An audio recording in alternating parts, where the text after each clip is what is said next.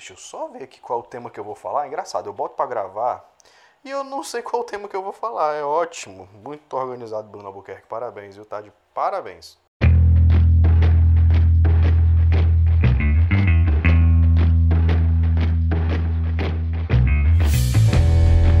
Olá, seja muito bem-vindo ou muito bem-vinda a mais uma edição do nosso podcast diário de cinema. Só que na verdade de hoje não é sobre linguagem de cinema, é sobre roteiro de cinema. O de ontem foi sobre linguagem e também eu vou falar um pouquinho de prática de cinema, por que não, né? A mão na massa. É, e é, o negócio aqui na, no podcast da SB Cinema é assim, rapaz. Um dia é uma coisa, no outro dia é outra. Pra gente sempre ter uma variação de conteúdos e a gente está sempre conversando. Hoje, mais uma vez, assim como ontem, estou aqui eu lavando a louça. Olha que maravilha. Por quê? Porque são dias diferentes a louça precisa ser limpa todo dia. Né? Então vamos lavar a louça aqui enquanto a gente fala sobre um assunto sugerido pelo Matheus Antônio lá no nosso Instagram da SB Cinema. Então, ó, SB Cinema Underline, se você não segue a gente, se você não está no Instagram, acho muito difícil, porque boa parte da galera que gosta do nosso conteúdo segue a gente lá. Mas caso você não siga, já segue lá que eu vou, fica ligado nos stories que eu vou abrir a caixinha para pergunta. Na verdade, é uma caixinha de perguntas que é para você mandar sugestão de temas. Já peguei aqui um monte de tema, tema aí para umas duas semanas pelo menos de podcast. Então, foi uns 10, 20 temas mais ou menos aí que eu peguei. E o tema do Matheus foi o seguinte: é, como, como diminuir, reduzir o bloqueio criativo para escrever roteiros. Rapaz, esse assunto, rapaz é um assunto muito, muito, muito, muito requisitado, muito pedido. E olha só, eu entendo perfeitamente por que disso, porque eu já sofri muito com isso. E deixa eu te falar um negócio, ele acontece até hoje, viu? Acontece até hoje. O bloqueio criativo, ele é uma parada que ele não, uh, ele nunca vai sumir, tá? O que a gente precisa é saber remediar esse bloqueio criativo. Porque é, se, você vê alguém aí vendendo cursos de roteiro ou em conteúdos gratuitos mesmo, tá, gente? Cuidado com a galera aí, tá? E vai começar a aparecer cada vez mais. Uh, os dois únicos de roteiro, uh, tinham três, que vendem cursos de roteiro e geram conteúdo sobre roteiro, Sou eu, a Bea Góes, que eu gosto muito do conteúdo dela. Inclusive, já recomendei para várias pessoas os conteúdos dela. Eu não tenho besteira, não, tá, gente? O negócio de concorrência, eu não fico pensando nisso, não, tá? Os meus pseudo-concorrentes do, dos cursos de cinema, eles adoram falar mal de mim. Você vê claramente que isso é desespero porque não estão vendendo igual a gente, tá? Então. É, é, eu não tenho besteira com isso, não. Eu indico a Bea mesmo, que o conteúdo dela é bom demais. É bom demais. Bea Góes, tá? B-E-A Góes, G-O é esse. O conteúdo dela é muito bom, bem profissional mesmo, bem voltado para formatação de roteiro. Sempre alguém fala, Bruno, como é que eu formato roteiro? Eu indico a Bea, porque eu não estou aqui para falar de formatação, é, eu estou aqui sempre para falar de contação de história, criação de personagem. E isso, gente, é mais importante do que tudo. Claro que se você quiser vender o seu roteiro para uma grande produtora, você querer ingressar no mercado mesmo, você tem que ter uma formatação boa, né? Mas o que importa mesmo é contar uma boa história. Né? O Tyler Murray, que é um dos caras que eu mais gosto, que eu mais admiro, uh, da gringa, né? Sou louco para fazer o curso dele, nunca fiz, de roteiro. Uma das coisas que ele fala lá no conteúdo gratuito dele é pare de dar feedbacks de formatação. Eu, falo, eu falei isso várias vezes nas lives de terça-feira, onde eu dei feedbacks sobre os roteiros de vocês. E olha só, os meus feedbacks lá, quem acompanhou sabe, os meus feedbacks eram 90% história, personagem, diálogo, diálogo, muito importante o diálogo. Uh, desenvolvimento de personagem, estrutura narrativa, uh, possíveis furos de roteiro que realmente chamam a atenção, né? Porque tem furos que não importam, uh, mas tem furos que realmente importam, né? Cuidado com a galerinha do cinema aí também que diz que furo de roteiro não é importante. Não é bem assim. A maioria dos furos, os mais superficiais, não são importantes mesmo, você não pode invalidar uma obra por conta disso. Mas tem determinados furos aí que é, são gritantes, então a gente não pode ignorar o furo de roteiro 100% não, tá? É, o Tyler Murray fala isso, para você não dar. Eu me perdi um pouco. Começa a falar das coisas, eu me perco. Vocês estão se acostumando já comigo aqui no dia a dia, né?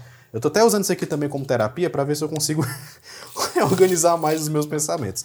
Mas o Tyler Murray fala isso, né? Para você não dar feedbacks para seus amigos. Se algum colega seu que também escreve roteiro chega para você, manda um roteiro e fala, cara, dá uma opinião aqui. Não dá feedback de formatação, não, tá, cara? Dá feedback de história, de personagem, de desenvolvimento sabe?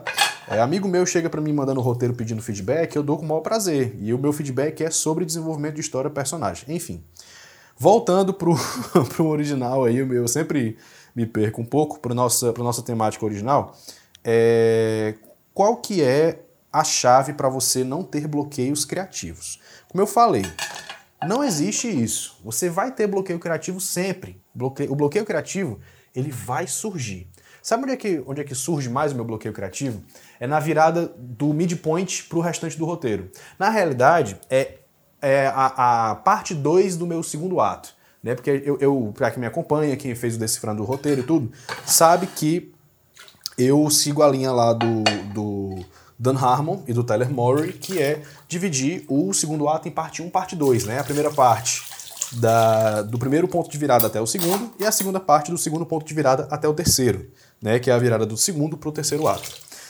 Então, a minha maior dificuldade até hoje é o que colocar do midpoint para depois. Porque eu até consigo colocar lá no meu quinto ponto do, dos oito pontos do Dan Harmon, né? Para quem não sabe, lá no canal do YouTube da SB Cinema tem uma aula gratuita do Decifrando o, o Roteiro lá, justamente sobre oito pontos narrativos, tá? É a parte 1, um, né? São duas partes a aula, cada uma com meia hora. Eu botei a primeira parte lá, que já tem bastante conteúdo, né? Do quinto para o sexto ponto, eu consigo facinho. Eu adoro o sexto ponto, porque o sexto ponto ele dá uma revigorada, né? Porque é tipo, o quinto ponto, o protagonista conseguiu o que ele quis, massa. Só que não é assim. Não é, as coisas não são simples assim. Então você vai lá e tira algo do protagonista, você faz ele pagar um alto preço. Isso aí para mim é muito tranquilo. Geralmente, quando eu já tenho uma ideia do roteiro, já, eu já chego nessa conclusão desse. Caralho, minha pia tá cheia d'água. é, eu já chego logo na conclusão do que é que vai ser esse alto preço a ser pago. Eu adoro colocar isso aí, porque você consegue trazer questões filosóficas bastante interessantes para o seu roteiro. Uh, você consegue trazer discussões interessantes, eh, discussões morais entre os personagens. Só que o meu problema sempre é o que é que eu vou colocar entre o ponto 6 e o ponto 7. Porque o ponto 7 é a virada para o terceiro ato, né? O que, é que eu vou botar aí? De, assim, como cada história é uma história diferente, com personagens diferentes, com morais diferentes, com um desenrolar diferente, com midpoints diferentes, com é, altos preços diferentes que acarretam discussões filosóficas, morais, éticas diferentes, sempre para mim é um terreno ainda não tateado ainda não descoberto é, essa parte. Então eu sempre travo aí. E o lance, gente, é você ter, para você evitar bloqueio criativo, porque não tem como evitar o bloqueio, ele vai rolar. Tá rolando hoje, eu estou atualmente escrevendo uma história. Era para ter terminado a, a sinopse curta dela domingo. É, para um projeto novo aí, tá? Que depois eu vou divulgar para vocês direitinho. Um projeto que eu estou bem, bem empolgado, bem ansioso. E eu espero que faça sucesso, porque tem tudo, assim. Tem tudo para fazer sucesso. Enfim, é, o que o que está me ajudando era para ter terminado esse essa sinopse curta. Eu ainda não terminei porque eu bloqueei aí. E aí quando eu bloqueio, o que, é que eu faço? Das duas uma.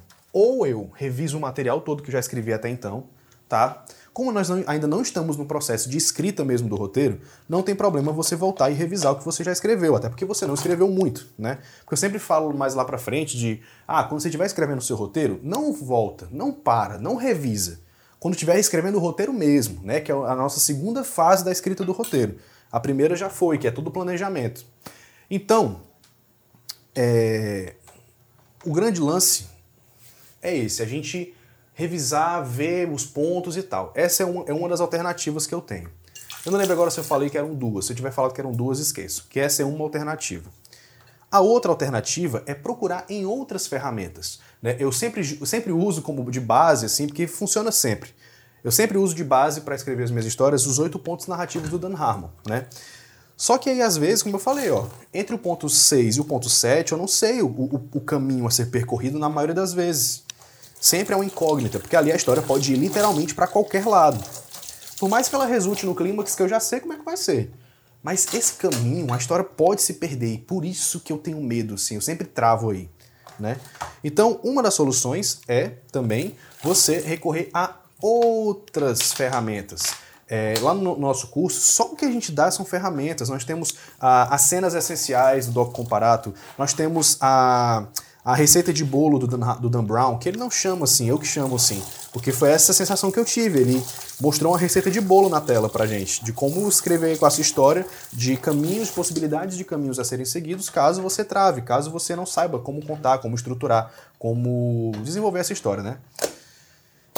E então eu sugiro isso, que você procure outras ferramentas. A Jill Chamberlain tem a Nutshell Technique, a KM Whelan tem o Creating Character Arcs, que, porra, é. Desculpa o palavrão, mas é, sensacional, é sensacional o que ela faz ali. Ah, inclusive eu vou dar uma pesquisada lá no livro dela para dar uma lida. Inclusive ele tava baratinho na Amazon, tava dois reais. É em inglês, mas tava dois reais. Eu li, foi ótimo para eu quebrar meu preconceito com e-book, né, com Kindle. Eu li todinho no Kindle no meu celular em uma semana. Fantástico o livro dela, fantástico.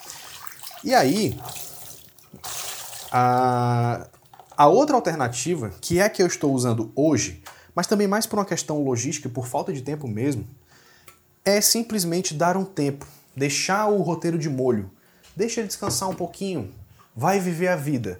Não, não te preocupa muito com, com, com o roteiro agora não. Não fica forçando a cabeça para tentar encontrar respostas. Isso pode ser pior. Pelo menos comigo é assim. Não sei como é que é com você. Quando eu tento forçar a minha cabeça para encontrar soluções de bloqueios criativos para os meus roteiros, eu, eu só pioro. Eu fico cada vez mais bloqueado mesmo, né? Então deixa de molho, deixa ele respirar, dá um tempinho para ele e vá viver sua vida. Que a resposta pode vir do nada. Ou simplesmente esse tempo que você deixou, quando você voltar e bater o seu olho de novo naquele projeto, a resposta vai vir. Bruno, magicamente, Sim, comigo funciona assim. Às vezes eu, eu deixo de molho e aí eu, vou, eu sento, releio o que eu escrevi de, de, de, de, preparação né, do roteiro.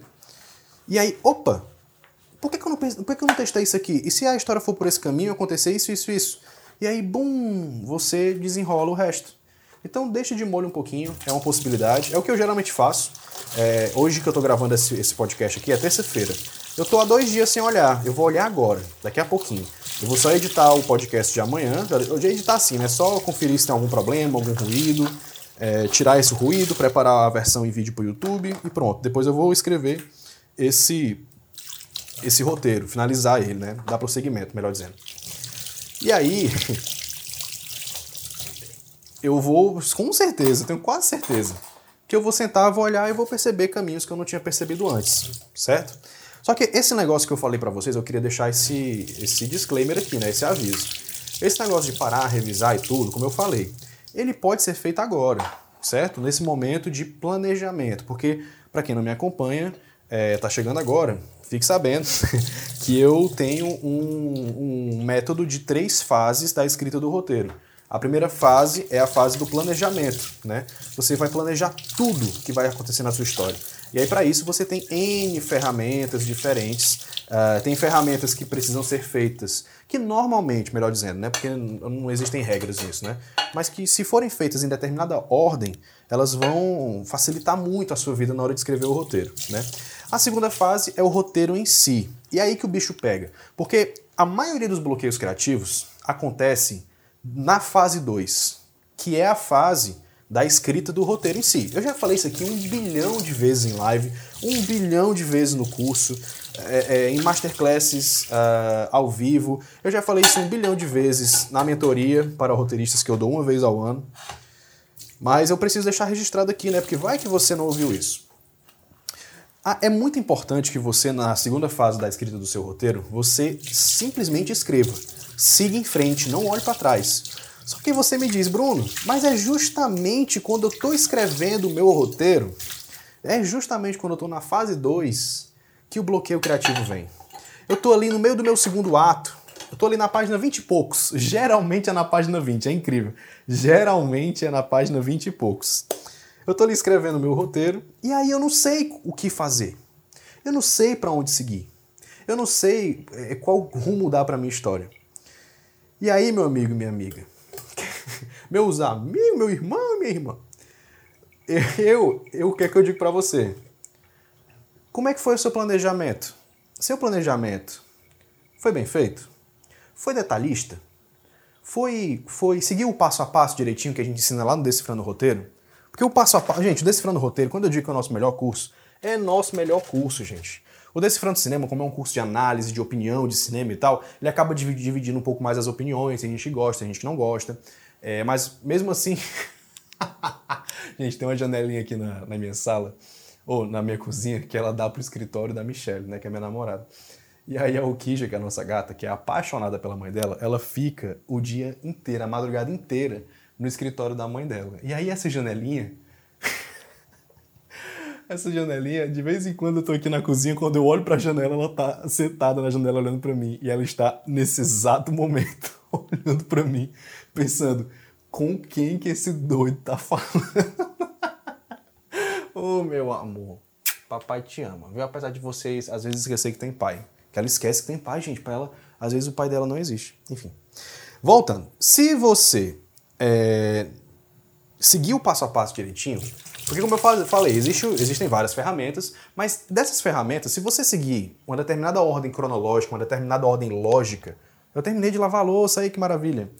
Eu desço o lixo? Tem lixo para descer? Peraí, deixa eu ver se tem lixo para descer. Se tiver, eu já desço.